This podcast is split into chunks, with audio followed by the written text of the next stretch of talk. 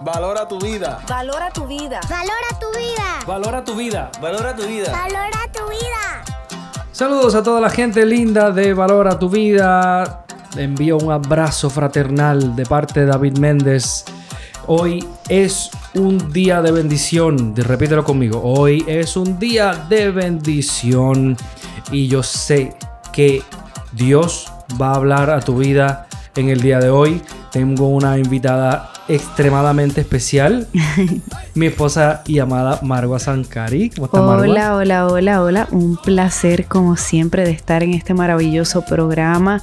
Realmente estoy súper agradecida por siempre pensar en mí, darme la oportunidad, ¿verdad?, de poder bendecir a otras almas y ser yo también bendecida, porque primero cuando Dios ministra, ministra nuestra alma primero y luego lo compartimos con los otros hermanos y todo oyente. Amén. Mira, eh, a todos los que siguen el Ministerio de Valor tu Vida, los que escuchan nuestro podcast, eh, también nos siguen a través de las emisoras radiales. Eh, hemos escuchado mensajes, ¿verdad? Como Dios le da mensajes a Margua con relación a la declaración. la última vez que hicimos un programa fue con relación a la ansiedad. Hemos, ¿verdad? escuchado eh, las enseñanzas que Dios pone en el corazón de Marwa. Pero hoy vamos a conocer una etapa, un área que nadie prácticamente conoce. Y fue el proceso de conversión de Marwa, de mi esposa Marwa. Eh, fue un proceso desde su juventud. Eh, ella viene de Venezuela viene de familia de ascendencia eh, libanesa, árabe, eh, para los que no conocen, y se dio en un contexto eh, bien particular.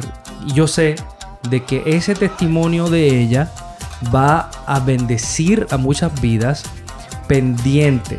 Quédense con nosotros porque luego de esta canción, de esta música queremos compartir con ustedes, vamos a escuchar el testimonio de la conversión de Marwa Sankari y escríbele a alguien, llama a alguien, conecta a alguien y dile, oye, eh, conéctate, conéctate, porque este testimonio te va a bendecir. Esto es Valora tu vida. Confío en ti, estás con nosotros, aunque no sienta tu mano cuando no tengo nada. Con el futuro nublado, oyes mi voz clamando. Pero desde niño has estado cuando he necesitado. En cada sueño frustrado me has acompañado, siempre has sido fiel. Yo sé que tú nunca me dejarás, tú eres mi luz en la oscuridad tempestad tú me guiarás.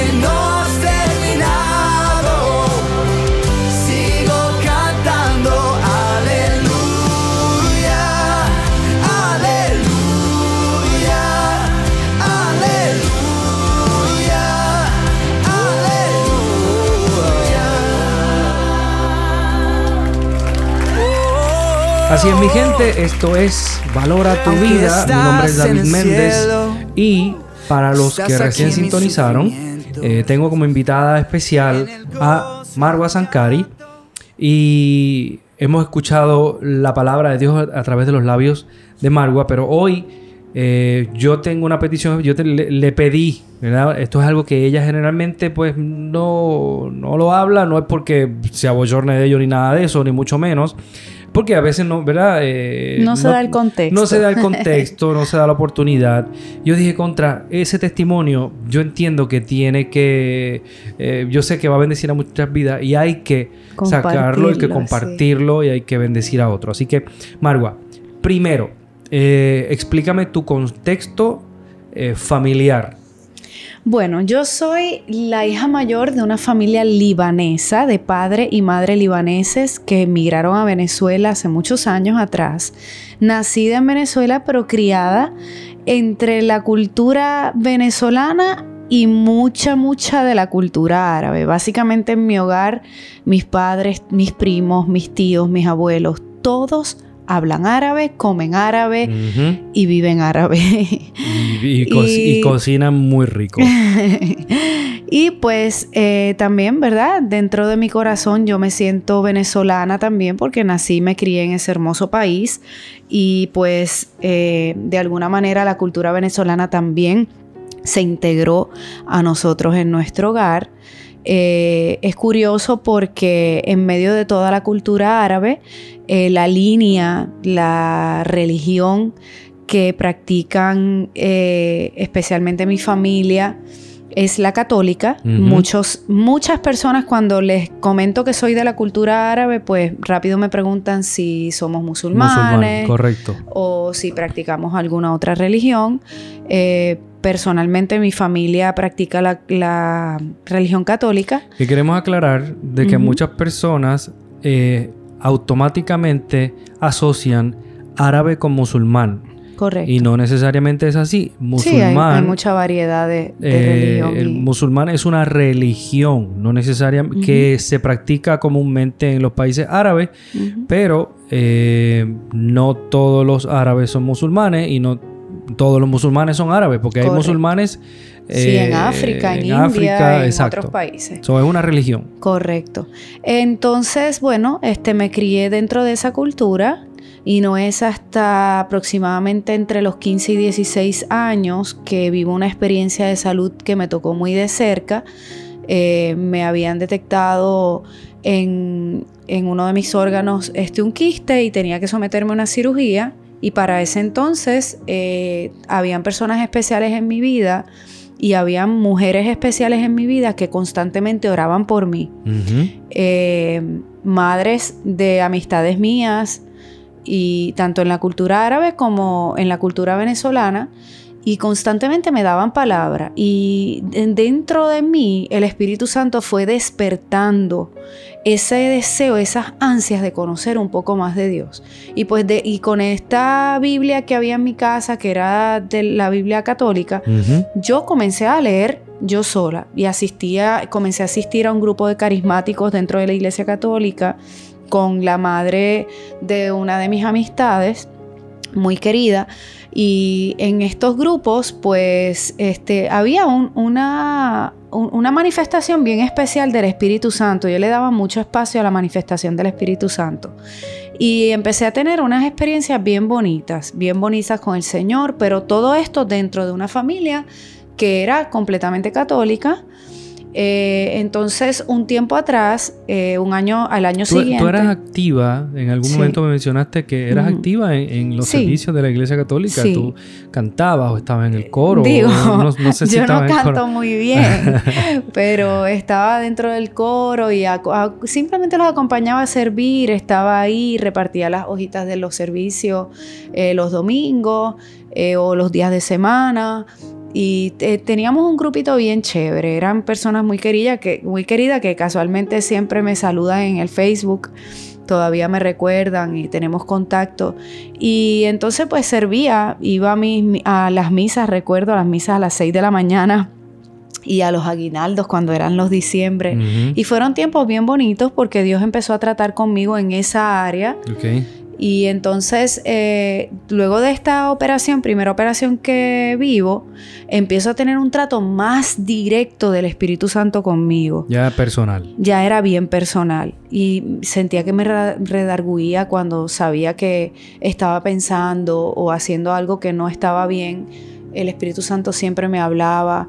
Y entonces, al año siguiente, cuando vivo la segunda operación, Eh, ya era como, era más, más fuerte la palabra que yo recibía a través de estas mujeres de Dios y era más, más intenso lo que yo recibía a través de su palabra.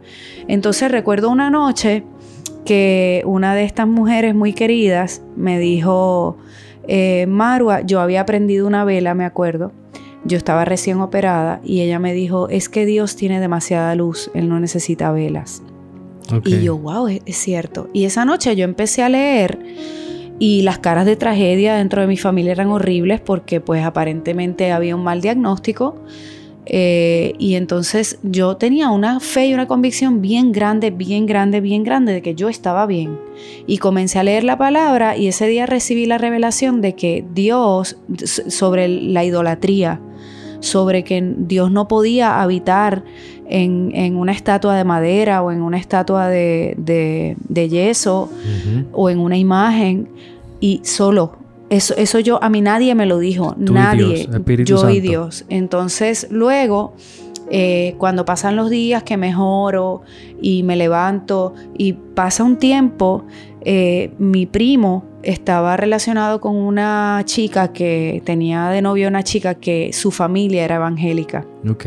Y entonces recuerdo un domingo que ella quería que yo me quedara con ella a dormir porque sus papás se habían ido de viaje y no quería quedarse sola.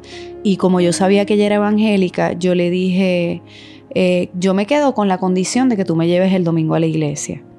Y entonces me llevó y ese día la palabra que recibí, recuerdo, fue la palabra de Job. Dios estaba tratando conmigo, especialmente con ese libro, sobre cómo Dios trató con Job sin Job haber fallado ni haber pecado. Y entonces desde ese día comencé a asistir a la iglesia, pero esto levantó una, un- una ola de conflictos en mi hogar, pero inimaginables. O sea, Wow. tanto que mi papá me botó de la casa, me echó de la casa.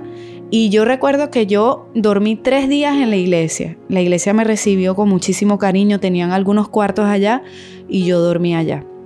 Y pues desde ese entonces... ¿Qué edad tú tenías para este tiempo? Yo tenía aproximadamente como unos 17, 18 años. Wow. Aproximadamente. O sea, espérate, tu papá, en- entonces, eh, tú simplemente visitaste la iglesia. O sea, Sí. no profesaste ningún tipo de fe o No. te convertiste o... Bueno, Simplemente- sí, sí yo sentía en mi corazón que me había convertido ya, porque ya Dios había trabajado con, tratado conmigo, yo había hecho la confesión de fe, Ok. pero eh, todavía no me había bautizado y pues estaba recién, estaba recién visitando y aprendiendo sobre el- la doctrina, ¿verdad? Y sobre toda la verdad del Señor. Era muy nuevecita. Eh, había un... ¿Hay un sentimiento o, o por qué tu familia o tu papá eh, rechazaban bueno, eh, el hecho de que tú de- visitaras una iglesia Eh, Yo pienso que mayormente era ignorancia, ¿no? Porque ellos Ok. asociaban mucho el, el- la, la- la La doctrina religión. evangélica Ajá.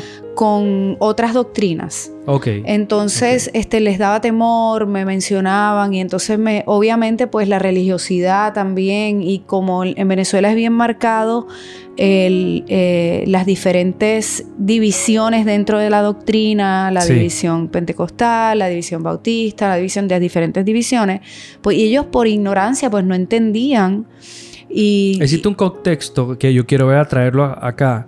Eh, en Puerto Rico, cuando yo viajo de Venezuela, cuando llego acá, eh, aquí se ve muy poco algo que se ve en Venezuela. Y es que hay una marcada división entre los cristianos y los católicos. Eh, no es que llevan, tienen guerra ni nada, sino que eh, aquí, ¿verdad? Aquí yo veo que Padre Willy va y predica en una iglesia cristiana sin ningún problema y he visto pastores que hablan en una iglesia católica eh, sin ningún problema.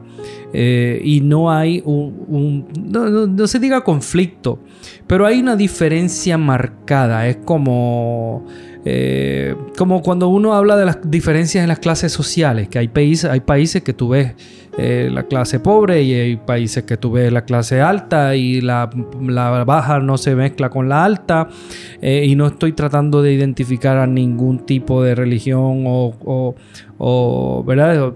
cristiano católico como que es alto o bajo, simplemente estoy tratando de make a statement eh, y establecer de que sí en Venezuela existe una división bastante marcada que no se ve aquí en Puerto Rico. Eh, por eso es que traigo esto, ¿verdad? Como contexto, porque probablemente, ¿verdad? Este es uno de los sentimientos que experimentaba la familia de Marwa eh, y viceversa, probablemente la iglesia mantenía esta separación, esta división entre católicos y cristianos. Así es. Entonces, bueno, esto levantó muchísimos conflictos dentro del hogar, muchísimos. Eh, como te dije, eh, me habían echado de la casa, dormí tres días en la casa y recuerdo que mi papá en ese momento... ¿Dormiste tres días eh, en, la, iglesia, en la iglesia? Fuera de tu casa. Fuera de mi casa y yo, de hecho, yo me, yo me fui, yo me tuve que ir de casa sin nada, ni siquiera, ni siquiera me permitió sacar la ropa.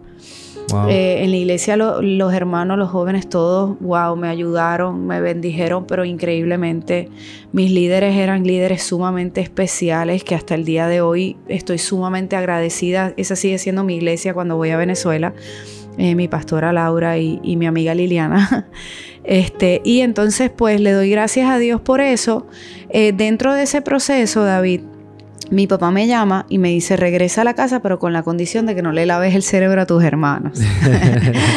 y entonces eh, yo, pues yo le dije, mira, yo no estoy lavándole el cerebro a nadie y yo no voy a regresar a la casa si yo voy a ir bajo condiciones de que me prohíbas ir a la iglesia. Entonces, nada, me dijo que sí, que lo aceptaba, pero cuando regresé, como quiera, era horrible. Y entonces, para ese entonces, yo estaba haciendo mi práctica de ingeniería. Yo soy ingeniero ambiental de profesión. Y estaba trabajando en taladros petroleros y me tocaban algunos fines de semana guardias en los taladros. Y habían fines, era, me turnaba un fin de semana sí, un fin de semana no. Y entonces hubo un fin de semana los fines de semana que no, pues yo decía que sí y asimismo vestida de obrero me iba a la iglesia y dormía en la iglesia para poder ir a la iglesia. O sea que en esa etapa yo en lugar de escaparme a las fiestas y con los amigos me escapaba, pero era para ir a la, iglesia. Igual disfrutábamos un montón, tenía amigos espectaculares. Y entonces, bueno, Dios fue tratando conmigo. Lo que yo entendí en ese proceso, David, es que en ese proceso yo comencé a seleccionar quien yo quería caminar, que caminara conmigo. Yo estaba en la universidad todavía, me faltaban eh, dos años y medio, casi tres, por graduarme. Eh, estaba haciendo mi tesis de grado y en ese entonces, pues en un campamento te conocí a ti. Y luego que regreso de ese campamento, ese fue el primer campamento que mi papá dejó que yo llevara a mis hermanos conmigo.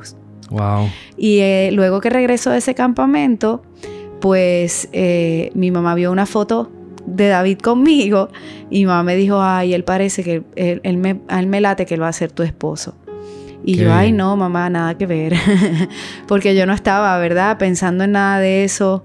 Pero sí, yo estaba ayunando porque cuando empezamos a tener comunicación, yo entendí que había algo, eh, sentía algo. Y en ese proceso, yo escribí en una libreta, recuerdo, todas las características que yo quería que tuviera la persona que se fuera a casar conmigo y que, que me acompañara el resto de mi vida.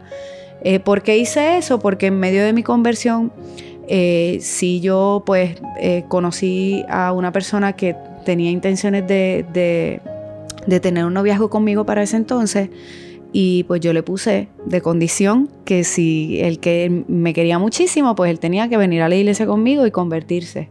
Y pues hasta ahí la persona no, no quería.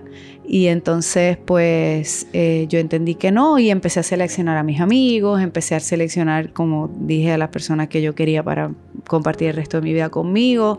Eh, mi familia, wow, eso era una batalla constante.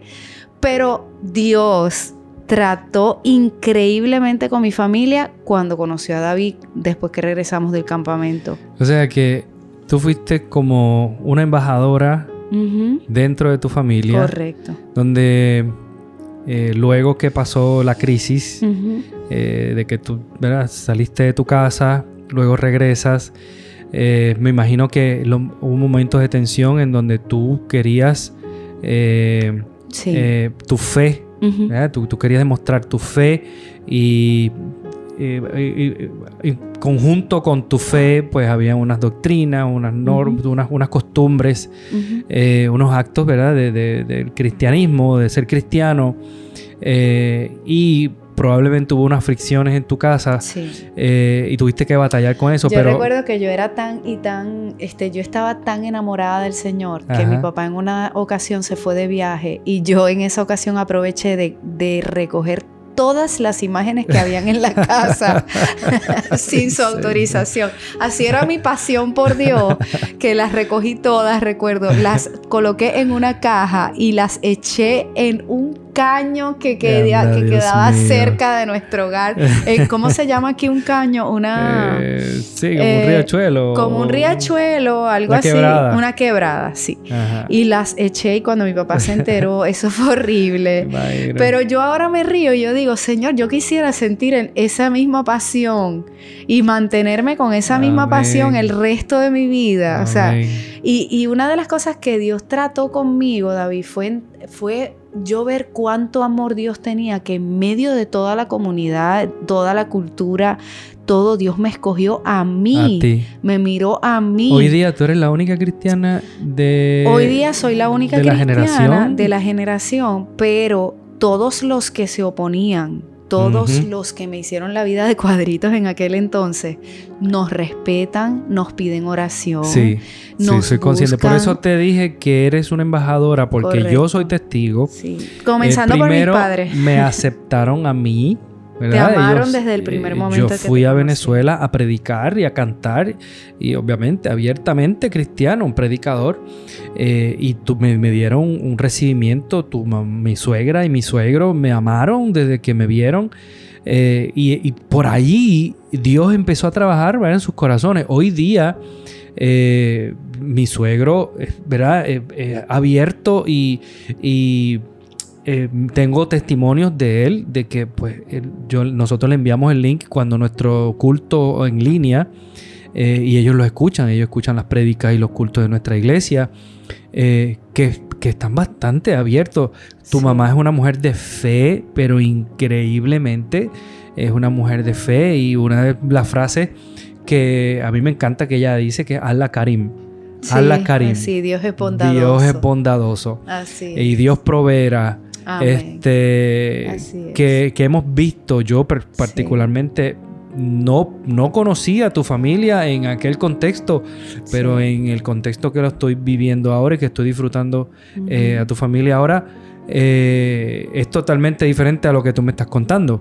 Sí. Así que yo quiero, ¿verdad? Tú fuiste, yo, yo comparo tu, tu, tu caso, tu situación eh, como Pablo, que Pablo era un, ¿verdad? Un, un, eh, un fariseo eh, que Dios dijo, "Te- a ti te voy a escoger, a ti te voy a sacar de ahí, te voy a transformar la mente y vas a ser un embajador mío. Así. Y así mismo hizo con Marwa, en donde tu- Dios tuvo una conexión directa contigo, tuviste una revelación muy personal con Él y te convertiste en una embajadora llevando la palabra del Señor no solamente a tu familia, sino a mucha gente. Así es. Yo quisiera, ¿verdad?, aprovechar para decirle a todos los que nos están escuchando que no desmayes en, en orar por las personas y por, por tus familiares que tú quisieras ver convertidos.